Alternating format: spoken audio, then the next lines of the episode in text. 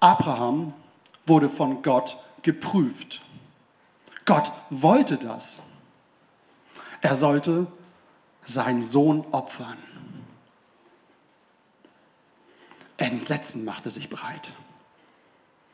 Und ich wurde ähm, schockiert von einigen gefragt, was ist das für ein Gott, der so etwas verlangt? Ich hatte keine Antwort. Und heute möchte ich mit euch diese spannende und herausfordernde, also für mich herausfordernde Geschichte in der Bibel anschauen. Und ich kann euch schon mal sagen, es gibt ein Happy End. Es gibt ein Happy End. Genau, und ich denke, wir können auch viel aus der Geschichte lernen. Ähm, das Thema lautet Glaube auf dem Prüfstand. Die Geschichte ist ziemlich bekannt, beginnt im ersten Buch der Bibel, im ersten Buch Mose, im Kapitel 22 und dort die ersten 19 Verse. Eine solche Geschichte gibt es kein zweites Mal in der Bibel.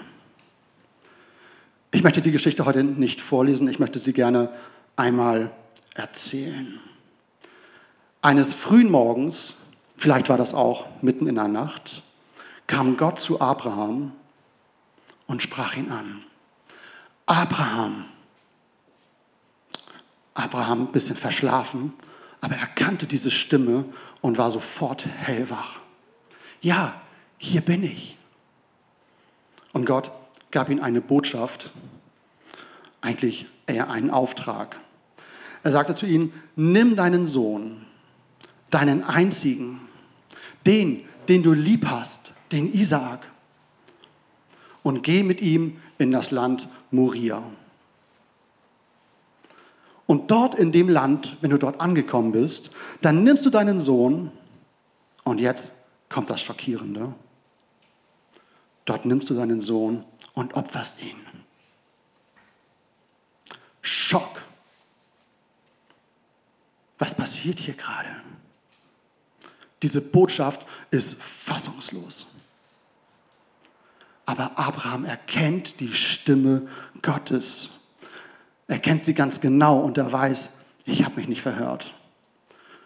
Und so, und das ist wieder für mich so erstaunlich, steht er gleich früh morgens auf.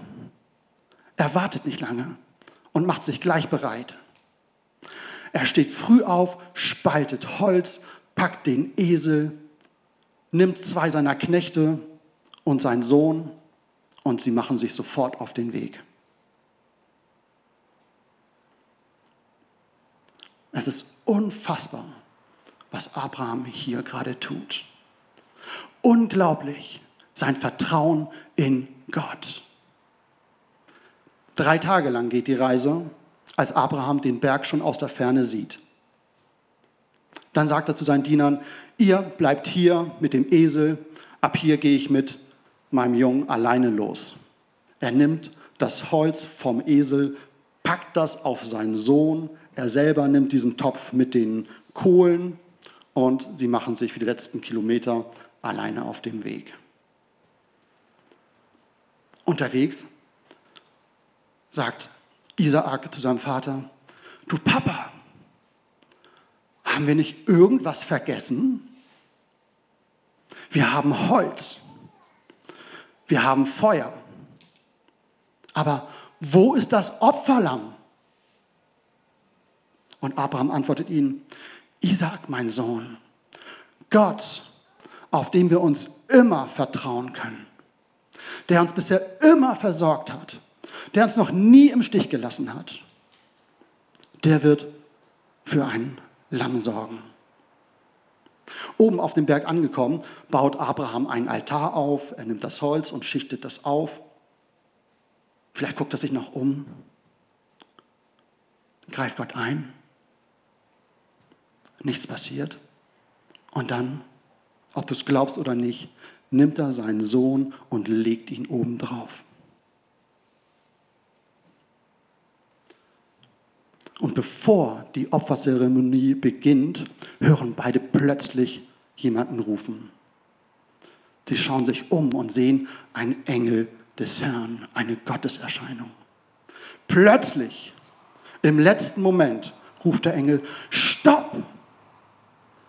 Halt an, Abraham, tu es nicht. Ich habe gesehen, dass du Gott fürchtest. Ich habe gesehen, dass du bereit bist, deinen Sohn zu geben. Ich habe gesehen, dass du, dass du bereit bist, das zu geben, was dir am wichtigsten ist. Das, was dir so wertvoll ist. Ich habe gesehen, wie sehr du mich liebst. Genau in diesem Augenblick sieht Abraham im, in einem Gebüsch einen Schafbock, der sich mit seinen Hörnern dort verfangen hat. Er nimmt den Schafbock und opfert es auf dem Altar.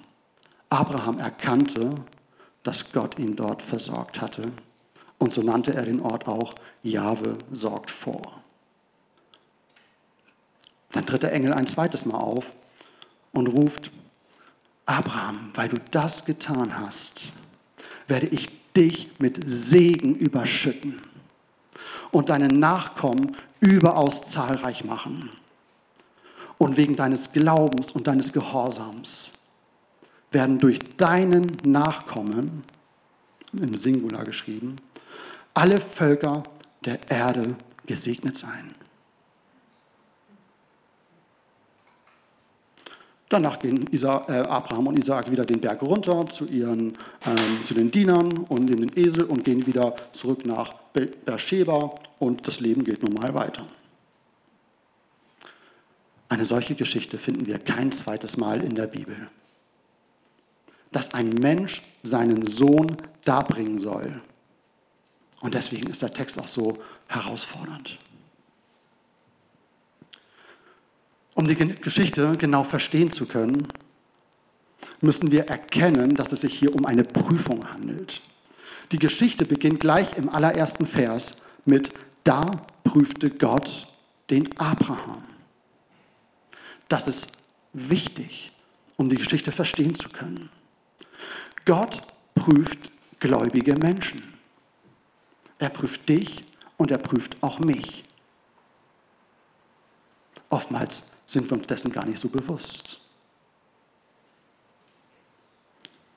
Es ist aber wichtig, dass Gott anders prüft, als wir es von Menschen gewohnt sind.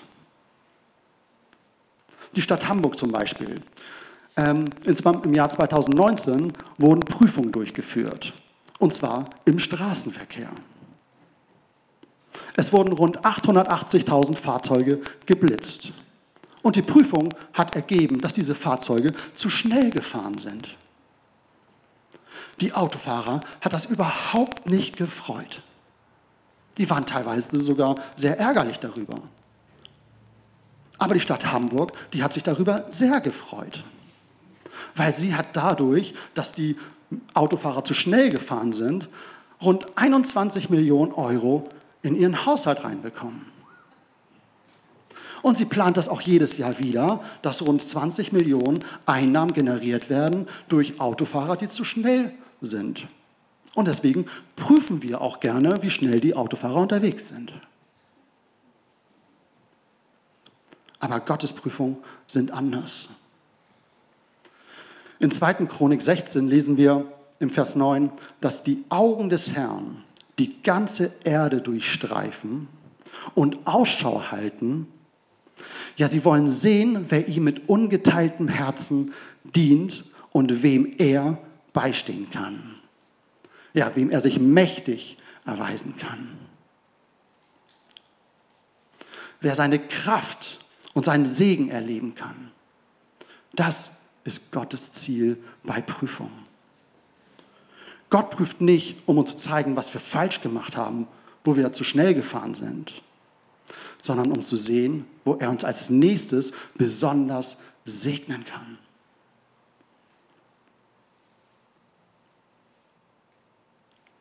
Gott prüft, ob wir unsere Herzen ihm öffnen für seine Gedanken, für das, was er uns geben möchten, möchte. Gott sucht Menschen, die bereit sind und sagen, das Gott, was dir wichtig ist, ist auch mir wichtig. Und das ist wichtiger als die anderen Dinge, die mir hier auf Erden Freude bereiten. Und deshalb durchsuchen seine Augen, wer ihm die Liebe entgegenbringt. Und er schaut auch bei dir und auch bei mir nach. Prüfung kommen, ob wir vorbereitet sind oder unvorbereitet. Ob wir ähm, wissen, dass es eine Prüfung ist oder ob wir es nicht wissen. Bei Abraham hier wissen wir gar nicht ganz genau, ob er wusste, dass es eine Prüfung ähm, war. Wir wissen nur, er wurde geprüft. Das steht gleich im ersten Vers. Und Gott hat immer ein gutes Ziel dabei. Immer. Da prüfte Gott den Abraham. Was eigentlich hat er geprüft? Was prüft Gott bei uns Menschen? In der Bibel können wir dazu Folgendes finden. In Jeremia 17, da steht, dass Gott sagt, oder da sagt Gott, ich, der Herr, erforsche das Herz und ich prüfe die Nieren. Und im Psalm 7 bittet König David, lass die Bosheit der Boshaften enden und gib dem gerechten äh, Bestand. Gerechter Gott, der Herz und Nieren prüft. Die Sprache erscheint ein bisschen rätselhaft, aber hier ist nicht die medizinische Untersuchung gemeint mit den, mit den Nieren. Ähm, aber David hat ein ganz, ganz klares Bild davon, was hier auf den Prüfstand gebracht wird. Im Verständnis des Alten Testaments war, waren die Nieren der Sitz des Gewissens. Wenn Gott nun Herz und Nieren prüft, dann ist er daran interessiert, wie wir wie du und wie ich, wie wir mit unserem Gewissen umgehen. Hörst du auf die Stimme deines Gewissens? Hörst du die leise, zarte Stimme Gottes, wenn er zu deinem Herzen spricht?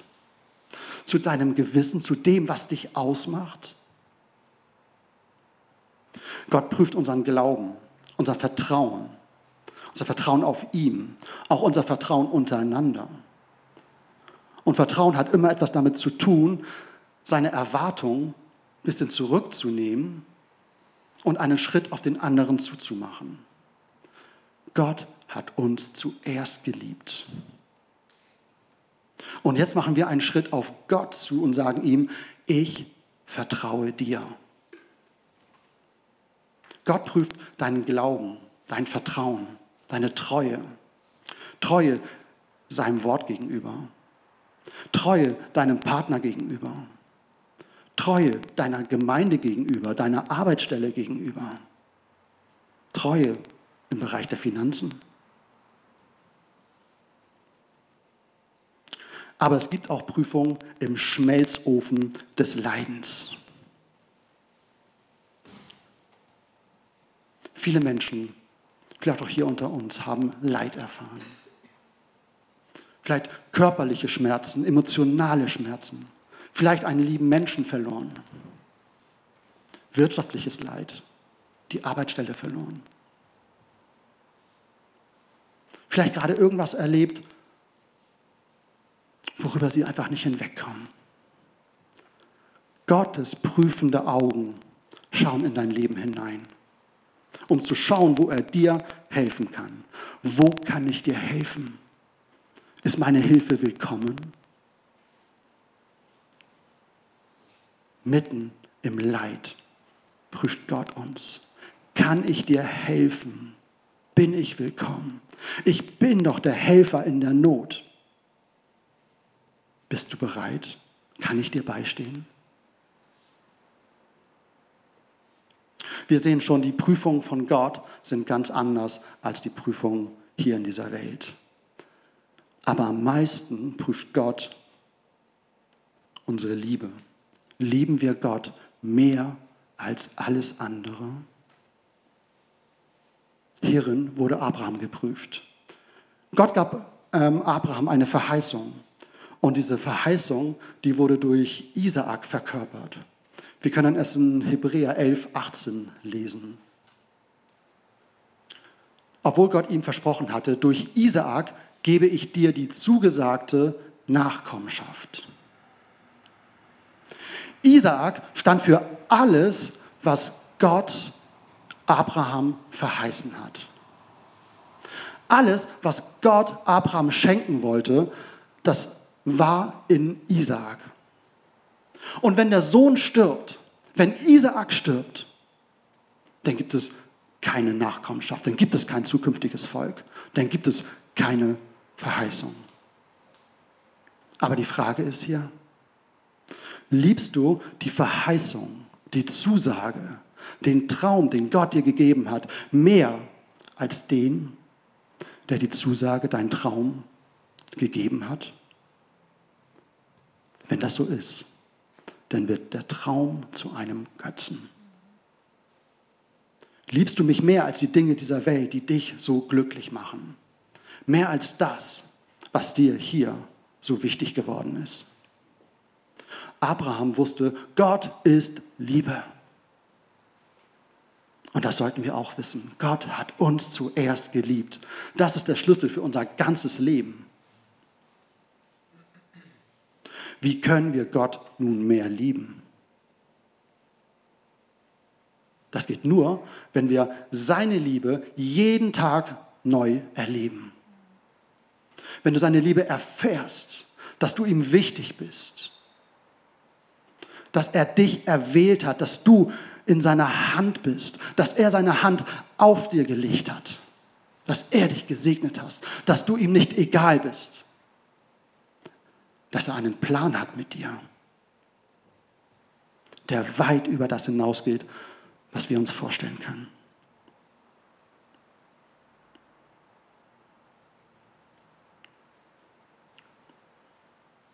Du bist ihm nicht egal.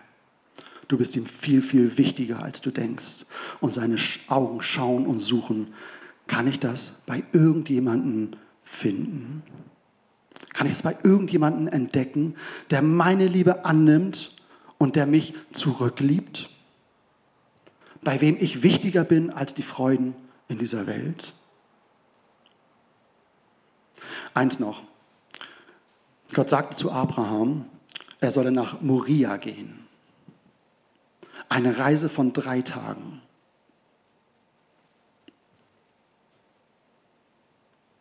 Das gab doch sicherlich auch in seinem Heimatort, in Beersheba, Opferstätten, weil es war ja ein, ein, ein normales Ritual. Es war ja immer wieder. Aber Gott wollte, dass er nach Moria geht. Weil dort in Moria, da wollte Gott ihn versorgen. Da hat Gott ihn gesehen. Da hat, das, ähm, da hat Gott ihm eine Begegnung geschenkt. Und deswegen nennt Abraham den Ort auch im Vers 14, Jahwe sorgt vor, weil Gott ihn dort versorgen wollte. Gott will dich nicht alleine lassen, mitten in der Prüfung, mitten im Schmerz. Da ist er da und will uns begegnen.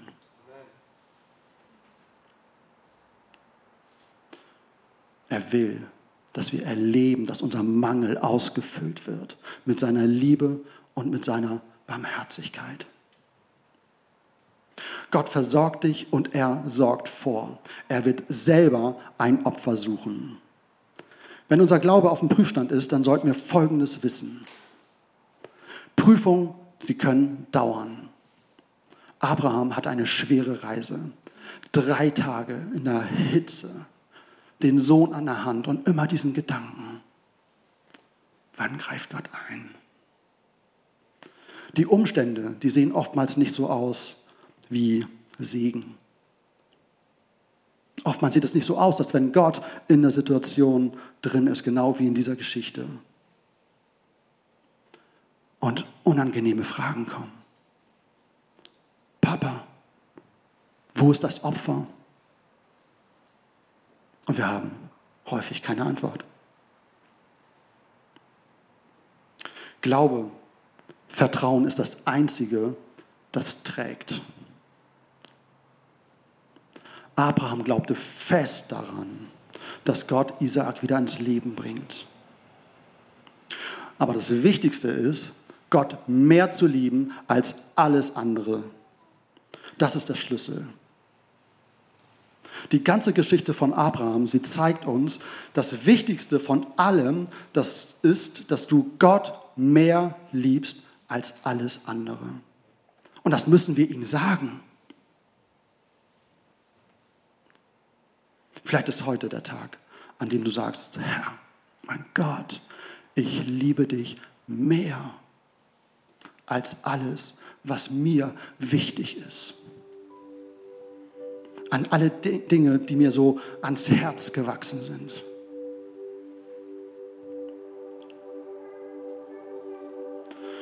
Es gibt auch noch eine andere Geschichte in der Bibel. Auch von einem Vater. Er wohnt im Himmel. Und die Bibel sagt, sein Name ist Gott. Ein wunderbarer Gott, ein herrlicher Gott.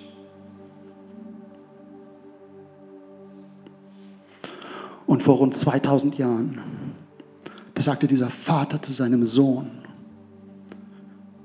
Jesus, mein Sohn, bist du bereit, auf diese Erde zu gehen, zu diesen Menschen? Bist du bereit, dich dort als Opferlamm hinzugeben? Bist du bereit, dich auf einem Altar als Opfer zu geben? Und dieser Altar, er wird ein Kreuz sein. Bist du bereit, das zu tun? Und Jesus sagt, wie im Hebräerbrief 10 steht, hier bin ich. Ich bin gekommen, um deinen Willen zu tun. Und so kam Jesus auf diese Erde als kleines Kind, als Baby. Er wuchs auf und mit rund 30 Jahren begann er zu wirken. Er predigte, er tat Wunder. Menschen erlebten seine Herrlichkeit.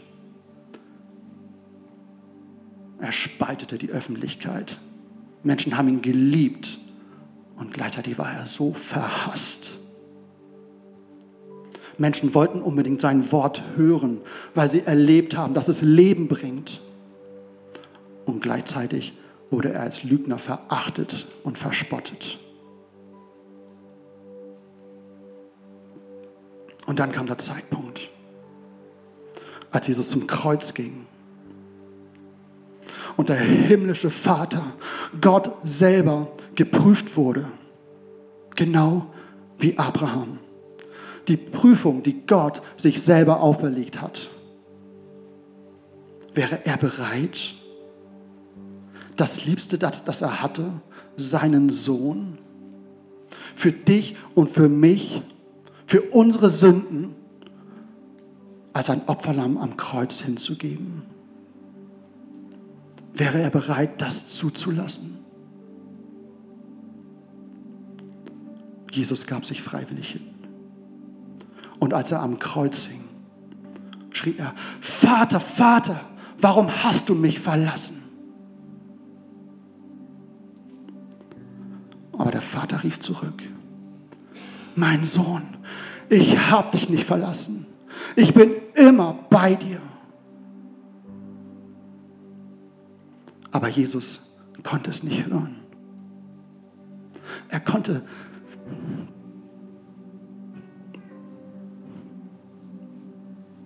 Er konnte seinen Vater nicht spüren, weil deine und meine Sünde auf ihm war.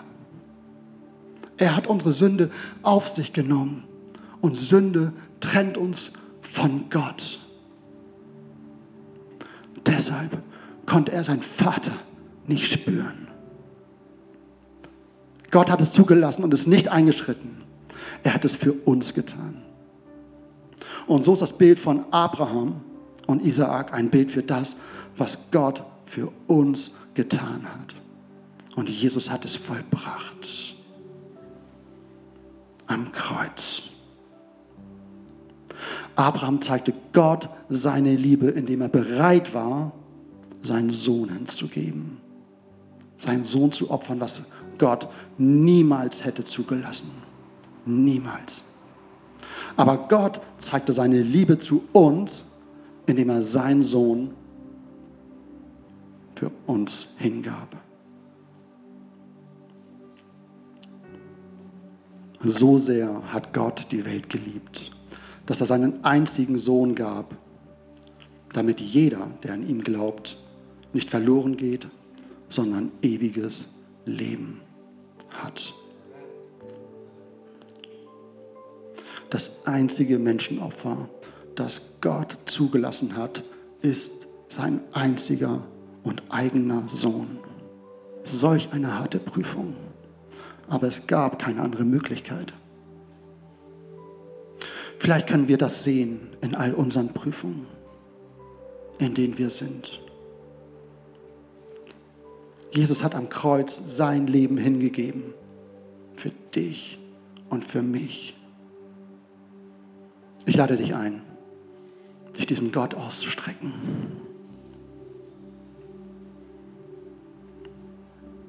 Vielleicht ist gerade heute der Tag für dich, um ihm zu sagen oder vielleicht auch neu zu sagen, ich liebe dich.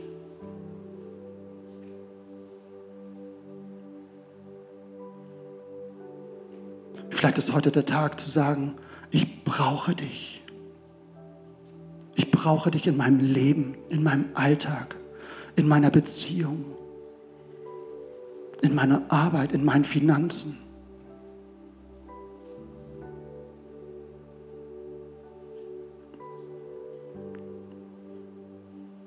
Sag ihm, dass du mit Jesus den Weg gehen will. Er möchte dich begleiten.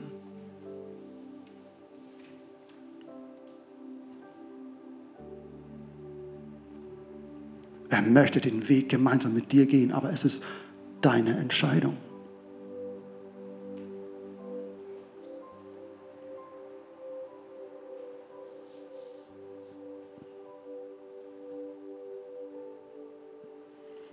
Gott will dich führen. Auch wenn du nicht weißt, wohin oder was oder wie lange. Gott ist dir keine Erklärung schuldig. Das Einzige, was er dir schuldig ist, ist die Verheißung. Und die haben wir in der Hand, das ist die Bibel. Gott selber wird für dich sorgen.